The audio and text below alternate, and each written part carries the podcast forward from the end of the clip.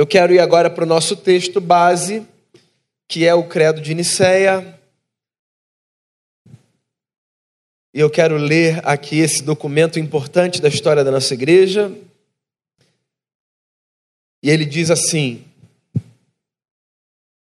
Creio em um Deus, Pai Todo-Poderoso, Criador do céu e da terra e de todas as coisas visíveis e invisíveis, e em um Senhor Jesus Cristo, unigênito Filho de Deus, gerado pelo Pai antes de todos os séculos, Deus de Deus, luz da luz, verdadeiro Deus de verdadeiro Deus, gerado, não feito, de uma só substância com o Pai, pelo qual todas as coisas foram feitas, o qual por nós homens e por nossa salvação desceu dos céus, foi feito carne pelo Espírito Santo da Virgem Maria e foi feito homem e foi crucificado por nós sob o poder de Pôncio Pilatos.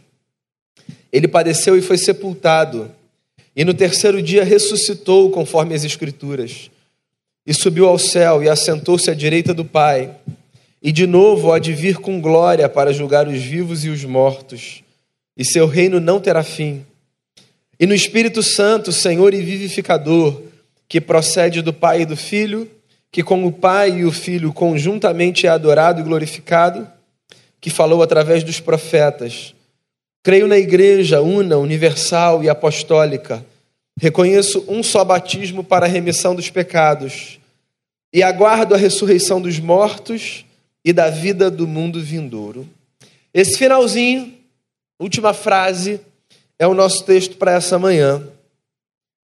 Aguardo a ressurreição dos mortos e a vinda do mundo vindouro.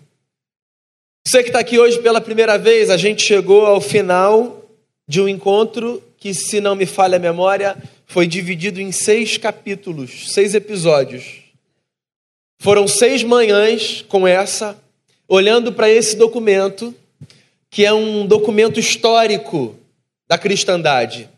Cristãos católicos, cristãos protestantes subscrevem esse credo, dentre outros, como uma forma de afirmarem a sua fé. A nossa fé, eu tenho dito isso, é marcada por alguns elementos que são inexplicáveis, são apenas experienciáveis. Outros elementos da nossa fé são passíveis de explicação. E é por isso que ao longo da história a igreja, em diferentes lugares, em diferentes momentos, tem se dedicado a registrar a sua crença, como uma forma de balizar as suas convicções, como uma forma de poder apresentar ao mundo, caso o mundo lhe pergunte, no que ela crê. E a gente tem conversado nas últimas semanas sobre alguns elementos, não todos, aqueles que são propostos por esse credo, alguns elementos que servem como baliza da nossa fé. A cristandade é muito grande, muito ampla. Nós temos muitas vozes, há muita dissonância. Não obstante, existe uma plataforma comum sobre a qual todos caminhamos. Eu disse isso aqui no nosso primeiro encontro. Se eu tivesse de apontar um documento, um único documento, que nos serve a todos os cristãos e cristãs como plataforma comum eu diria esse documento é o Credo Apostólico, um documento sucinto, antigo da história da igreja, que é capaz de expressar o fundamento da nossa fé.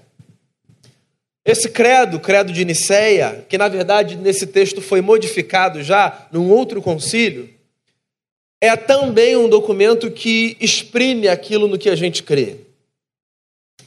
E se você tem acompanhado essa série, eu acho que você vai concordar comigo se eu disser que de todos os elementos, esse elemento último, o da ressurreição, é o elemento mais difícil de ser explicado. Eu não sei se você reparou, ao longo do credo inteiro, você tem todas as afirmações iniciadas por creio nisso, creio nisso. Creio em Deus, Pai Todo-Poderoso, creio no Filho que é por nós, creio no Espírito, creio na igreja. Pela primeira vez, na última frase, o credo diz assim: Eu aguardo a ressurreição. Bem, se nós aguardamos é porque nós cremos. É um fato. Mas de todos os elementos, esse é o mais difícil de explicar. O que acontece é o seguinte: no geral, a gente se apropria da realidade de duas formas. Ou a partir do conhecimento intelectual ou a partir da experiência. Então, na vida, de maneira geral, nós tocamos a realidade física ou metafísica de uma dessas duas maneiras. Ou nós compreendemos as coisas, e essa é uma forma de nós tocarmos a realidade, ou nós experimentamos as coisas. Existem coisas que são compreendidas, porque elas são explicadas e elas são entendidas. Por exemplo, se você conhece minimamente o bairro do Recreio, mas você de alguma forma está perdido e deseja sair desse ponto para a praia, você pode perguntar para alguém como é que eu faço para chegar na praia. E a pessoa pode dizer assim para você: sai daqui da Ernesto Pinheiro, pega ali a Helena Manela, Avenida das Américas, Glaucio Gil, vai até o final, você chega na praia. Você compreendeu a realidade, ainda que você não tenha ainda experimentado o que te foi apresentado, certo? Você não precisou ir até lá para entender, você entendeu a priori. Com seu intelecto, você conhece um pouco do bairro, te deram um endereço, você não precisou nem jogar no Waze, só com o roteiro que te deram, você conseguiu apreender essa realidade a partir dessa explicação. E existem muitas outras coisas na vida que são aprendidas apenas a partir do conhecimento.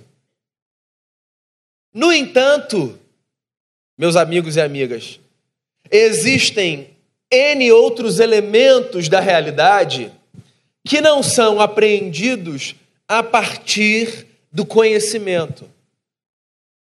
Só são apreendidos a partir da experiência. Você pode explicar do ponto de vista teórico amor para uma pessoa.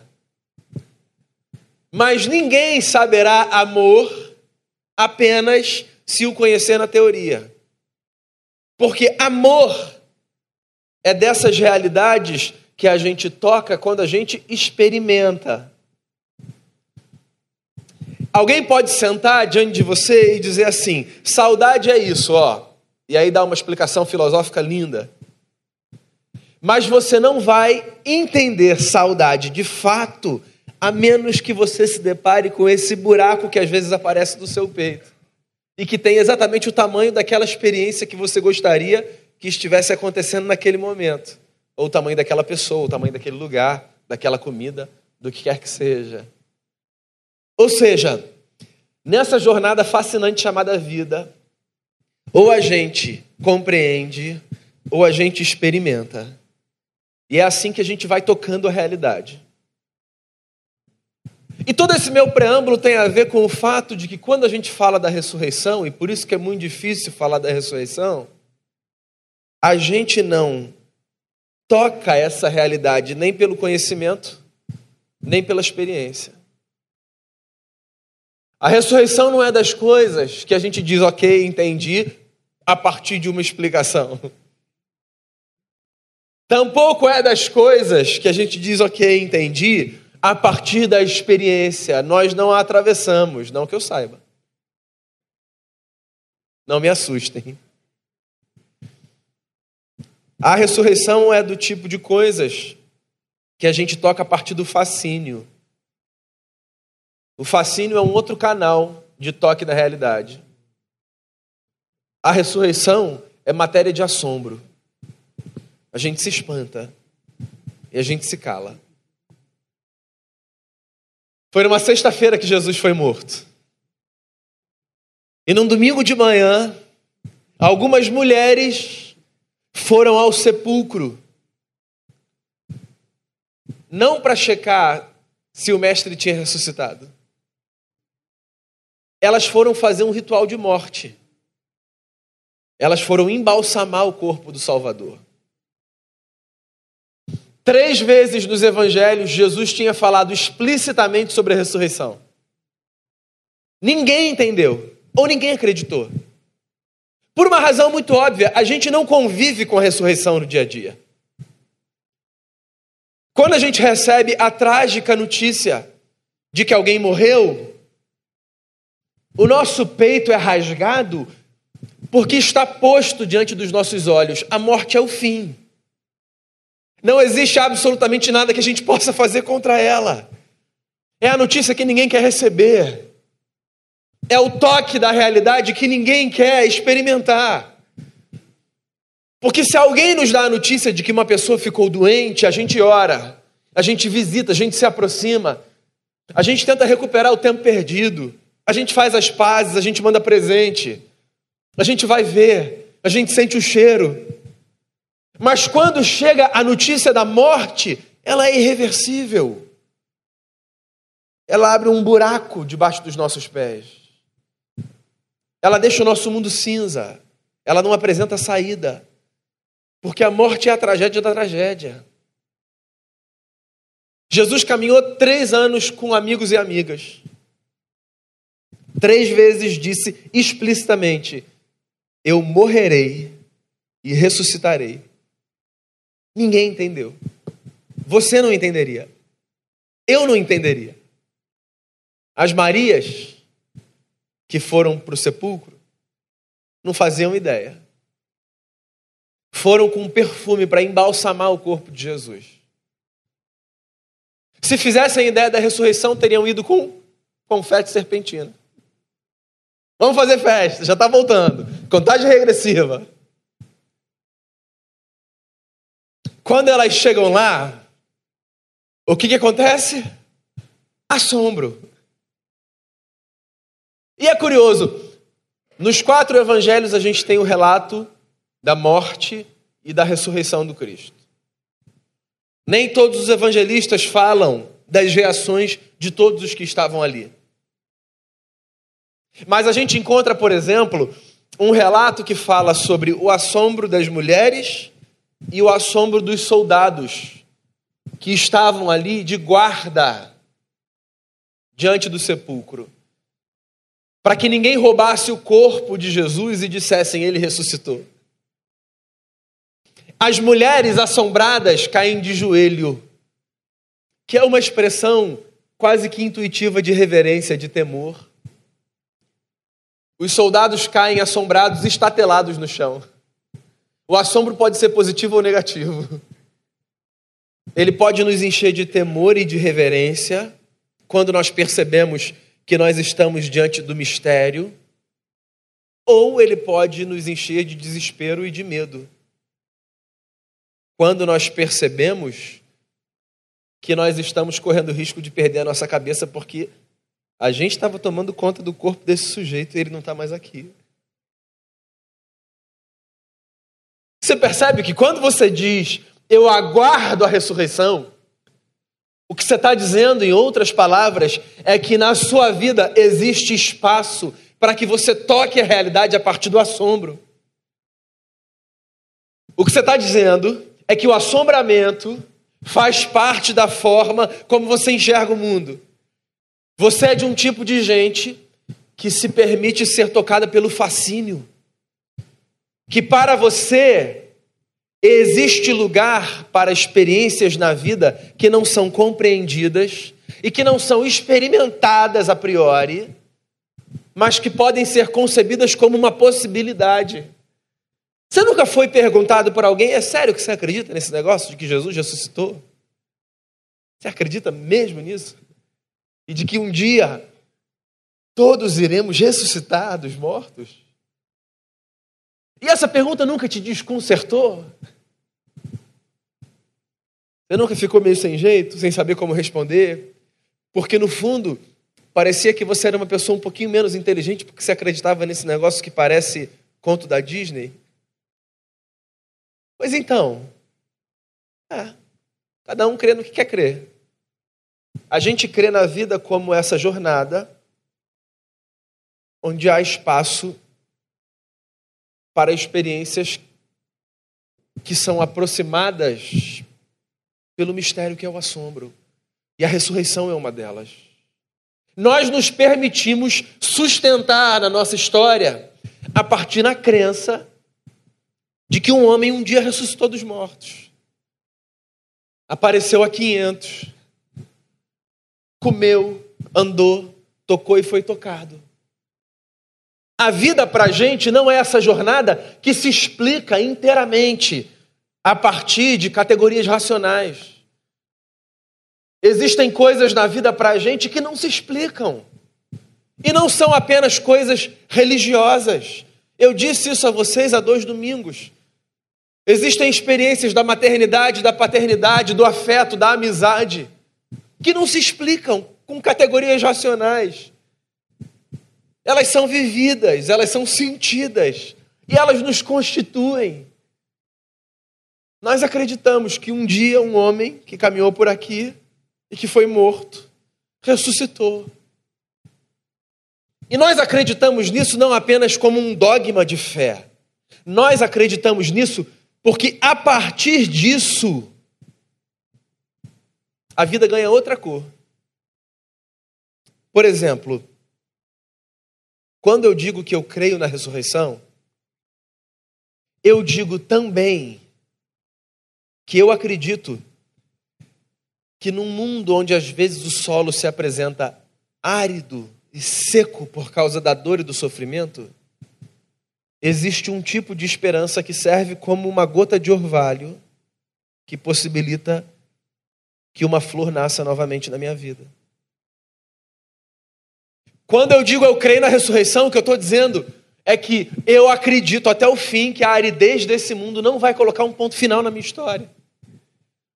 Porque em face das experiências de dor e de sofrimento, sempre há dentro do meu coração a crença e a esperança de que alguma coisa diferente pode acontecer. Nós somos movidos por isso. Todos nós lidamos com a dor. E se em algum momento apresentarem a fé a você como essa experiência que te privará da dor, fuja desse lugar.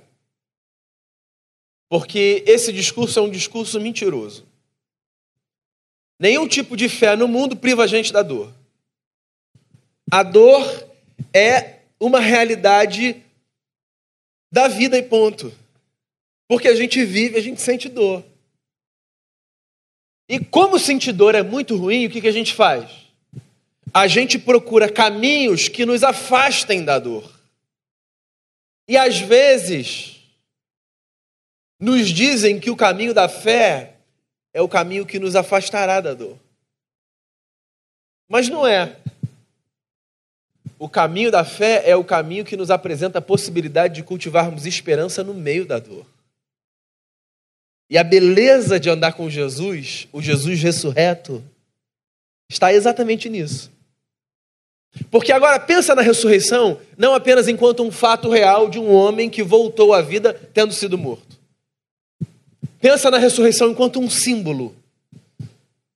Pensa na ressurreição enquanto um emblema carregado de significado.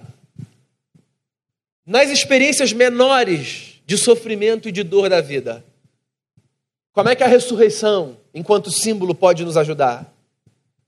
A ressurreição nos ajuda trazendo ao nosso coração e à nossa memória a lembrança de que a dor não pontuará finalmente a nossa história, porque sempre existe um espaço na vida para essa flor que foi arrancada voltar a florescer. Então, olha só, pensa que você está passando por uma situação muito difícil na sua família. E aí, o solo está árido, a terra está seca, não chove, não há nada que regue. Mas você é parte de um povo que crê na ressurreição. O que, que isso pode te ensinar para essa situação? Isso pode te ensinar de que aquele cenário de morte pode ser revertido num cenário de vida. Daí pensa que no seu trabalho o solo está árido, a terra está seca. E tudo que você consegue enxergar é desgraça. Porque você faz parte de um povo que crê no mistério da ressurreição, então você faz parte de uma gente que acredita que alguma coisa pode acontecer, porque a ressurreição, em última instância, é essa fé no fato de que alguma coisa pode acontecer. Veja bem, não é a garantia de que uma coisa vai acontecer. Dentro dessa realidade simbólica que eu estou dizendo, da família, do trabalho, do que quer que seja. A gente não precisa da garantia de que uma coisa vai acontecer. Até porque a coisa que a gente quer que aconteça pode acontecer depois que a gente parte daqui. A gente nem vai ver acontecer. Não é tanto ver a coisa acontecer que a gente precisa. A gente precisa da esperança de que a coisa pode acontecer, porque é a esperança que faz a gente caminhar. É ou não é?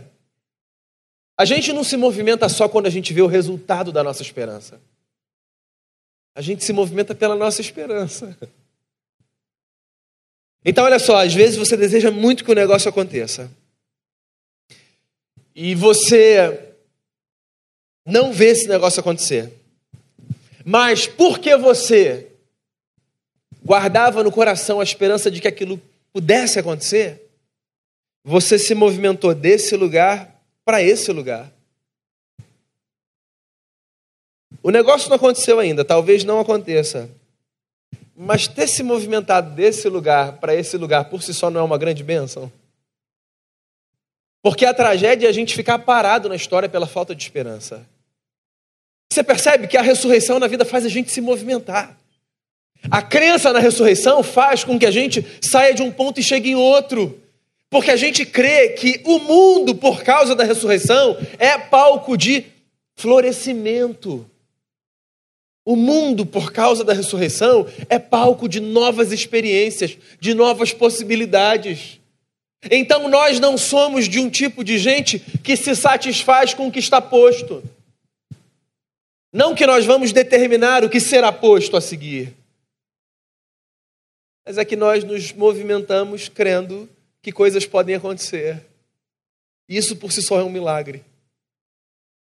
Porque o sujeito que perdeu o emprego e que não conseguiu se recolocar no mercado, ele tem a possibilidade de ficar parado no lugar onde ele estava, cheio de dor, blasfemando contra tudo e contra todos, dizendo: o mundo é muito injusto, eu não merecia estar nesse lugar, ou ele pode se movimentar.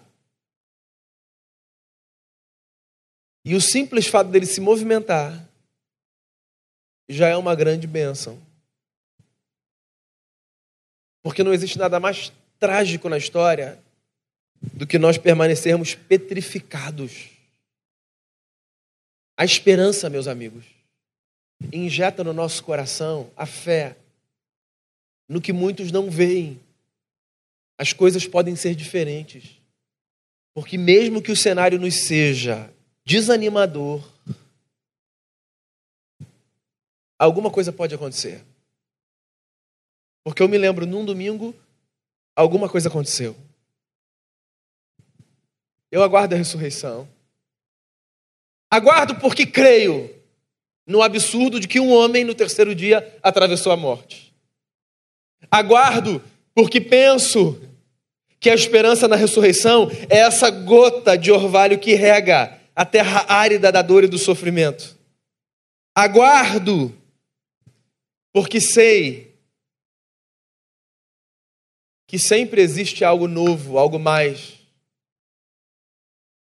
E aguardo, meus amigos e amigas, porque não existe nada mais maravilhoso do que sabermos que a morte que nos apavora a todos perdeu completamente o seu poder sobre nós. Eu sou um curioso das religiões. Nasci na igreja e nunca tive uma crise de fé a ponto de procurar outros lugares que fizessem sentido para mim. A igreja sempre fez sentido para mim. O evangelho sempre fez sentido para mim. Mas até por uma questão de diálogo, eu sempre eu sempre li sobre outras confissões de fé, sobre outros esquemas religiosos. E o cristianismo sempre me fascinou. e sempre me fascinou por muitas razões. Uma delas, talvez a maior delas, em Cristo eu encontrei a solução para o pavor da morte que todo mundo carrega. E não é que a morte não faz mais efeito sobre a nossa vida. Ela é uma tragédia sempre que ela se impõe. A gente chora, a gente faz luto, a gente se desconcerta. Mas tem uma coisa diferente quando eu olho para alguém que não está mais ali, porque Deus chamou para si, e eu penso dentro de mim assim: a gente ainda vai continuar a conversar. Até daqui a pouco. Esse negócio traz uma paz. Porque sempre que eu olho para alguém de quem a morte, com a sua desgraça, me separou, eu me lembro de alguém de quem Cristo, pela sua graça, me aproximou. E mesmo que você diga assim, o que você está querendo dizer com isso? Que todo mundo que morreu vai se encontrar com. Não, esquece, vamos, vamos, deixar, vamos deixar esse ponto um pouquinho de lado. Não, não é departamento nosso dizer que quem vai, quem não vai. Esse aí não, nem vou falar isso para ele, porque esse aí certeza que não vai para o mesmo lugar que eu. Então, vamos deixar esse negócio para Jesus? Lembra do ladrão na cruz? Eu posso olhar para qualquer pessoa com a esperança de que um dia a gente vai se reencontrar. Eu não conheço o coração de ninguém. Quem conhece a história de todo mundo é Jesus de Nazaré, que deu a sua vida por todo mundo e que olhou para um ladrão que estava do seu lado na cruz e disse: Daqui a pouquinho a gente conversa. Hoje, daqui a pouquinho a gente continua essa conversa. Está muito barulho aqui embaixo. Esse pessoal está gritando muito, esses fanáticos estão gritando muito. A gente já conversa num lugar mais sossegado. E aos que amam mandar pessoas para o inferno, isso é terrível. Mas eu, eu não estou ocupado com essa tarefa de mandar as pessoas para o inferno eu estou ocupado em disseminar a notícia de que a morte não precisa matar cabalmente mais ninguém. Porque Jesus resolveu o problema de todo mundo. Todo mundo. E todo mundo pode ter uma conversa continuada por causa do mistério da ressurreição do Cristo que nos toca. É por isso que Paulo, com todo o terror da morte, zomba dela, dizendo: Onde está, a morte, a tua vitória? Onde está o teu aguilhão? E aí? Te mataram, ó morte. Cristo, meus amigos, Cristo, minhas amigas, resolveu o nosso problema. Não o problema da conta que ficou para ser paga, não o problema do emprego que a gente quer arrumar, da viagem que a gente quer fazer. Esses problemas, importantes que sejam, eles são menores. Tem um problema que a gente não dá conta de resolver: o problema da morte que nos angustia, que nos aprisiona, que nos mete medo. Jesus resolveu esse negócio para a gente. A ressurreição que nos assombra é a notícia de que a morte não nos mata mais. E de que toda distância que nos separa de quem o Pai chamou para si é uma distância que tem tempo contado. Porque em algum momento a gente vai se reunir em torno de uma outra mesa. E eu acho que das cenas, das cenas que eu crio na minha cabeça, de novos céus e nova terra, não tem cena que eu crie com mais repetição do que a cena de eu me encontrando com Jesus, o meu Senhor, e com todos os meus amigos e as minhas amigas e os meus parentes, dos quais eu me despedi nessa terra, guardando como forma de conforto no coração a esperança de que um dia nós nos abraçaremos novamente.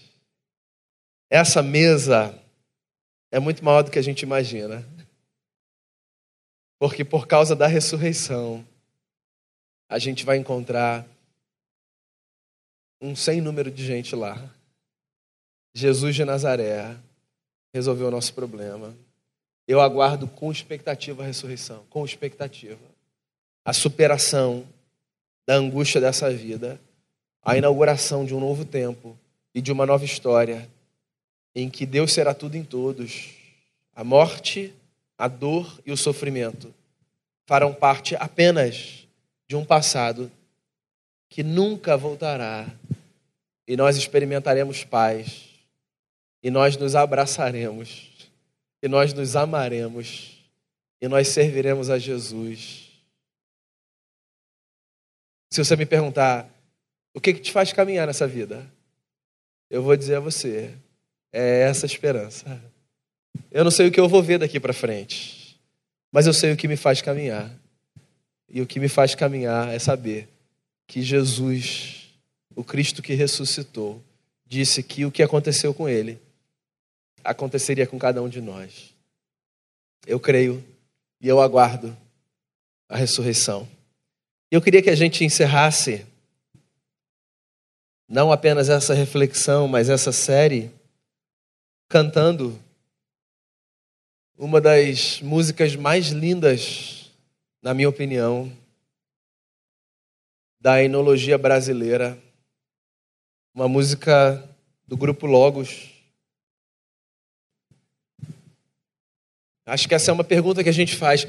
Quando a gente recebe uma bênção, a quem a gente agradece, né? Quando alguma coisa boa acontece, a quem a gente honra? Eu posso agradecer a você por um presente que você me dá, por uma gentileza que você me faz, pelo serviço que você presta à sua comunidade. Eu posso agradecer a Deus também pelo que Ele fez através de você. Agora, existem coisas que a gente só agradece a Deus porque não tem intermediário. A ressurreição. Tudo que a gente pode dizer é glórias ao autor da nossa fé. Então cante essa canção. Preste atenção nessa letra. Na grande festa e no grande encontro que nós experimentaremos por causa de Jesus. apesar dessa música já ser uma oração, quero te convidar a fechar seus olhos e fazer a sua oração, Senhor, nesse momento. Agradecer aquele que, em meio à nossa dor, derrama gotas de orvalho e alivia. Aquele que nos traz esperança em meio a desertos áridos. Faça oração, Senhor, fale com Ele. Use as suas palavras, o que vier à sua mente.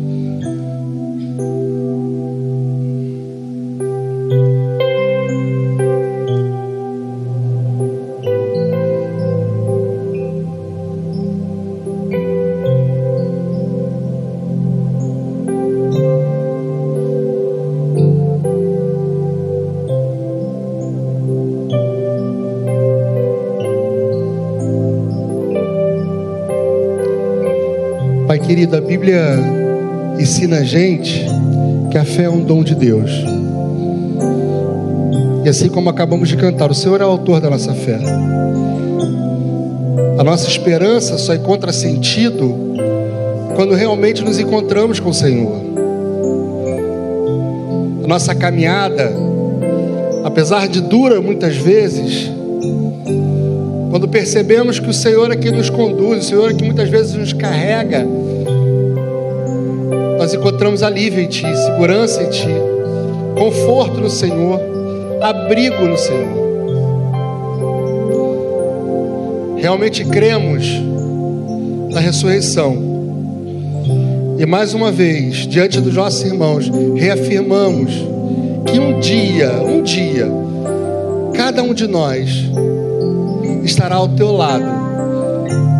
A morte que não pôde contê-lo também não pode nos conter porque um dia todos juntos estaremos numa imensa mesa celebrando ao Senhor, que é o autor da nossa fé, o Senhor que é o nosso vivificador, o Senhor que é bondoso, o Senhor que é justo. E o Senhor que põe as mãos sobre cada um de nós e derrama bênçãos sobre a nossa vida e sobre a nossa caminhada. O Senhor que se preocupa com as mínimas coisas da nossa vida e nos faz experimentar sempre coisas novas e maravilhosas. Muito obrigado. Agradecemos a Ti, porque a fé não é algo nosso, mas é um presente que vem do Senhor para nós, é um dom de Deus para nossa caminhada. Que o Senhor multiplique a nossa fé, que o Senhor aumente a nossa fé, que diante de Ti a nossa fé seja posta não para vacilarmos, mas para que ela seja aumentada diante do Senhor, testada, afirmada, reforçada diante de Ti.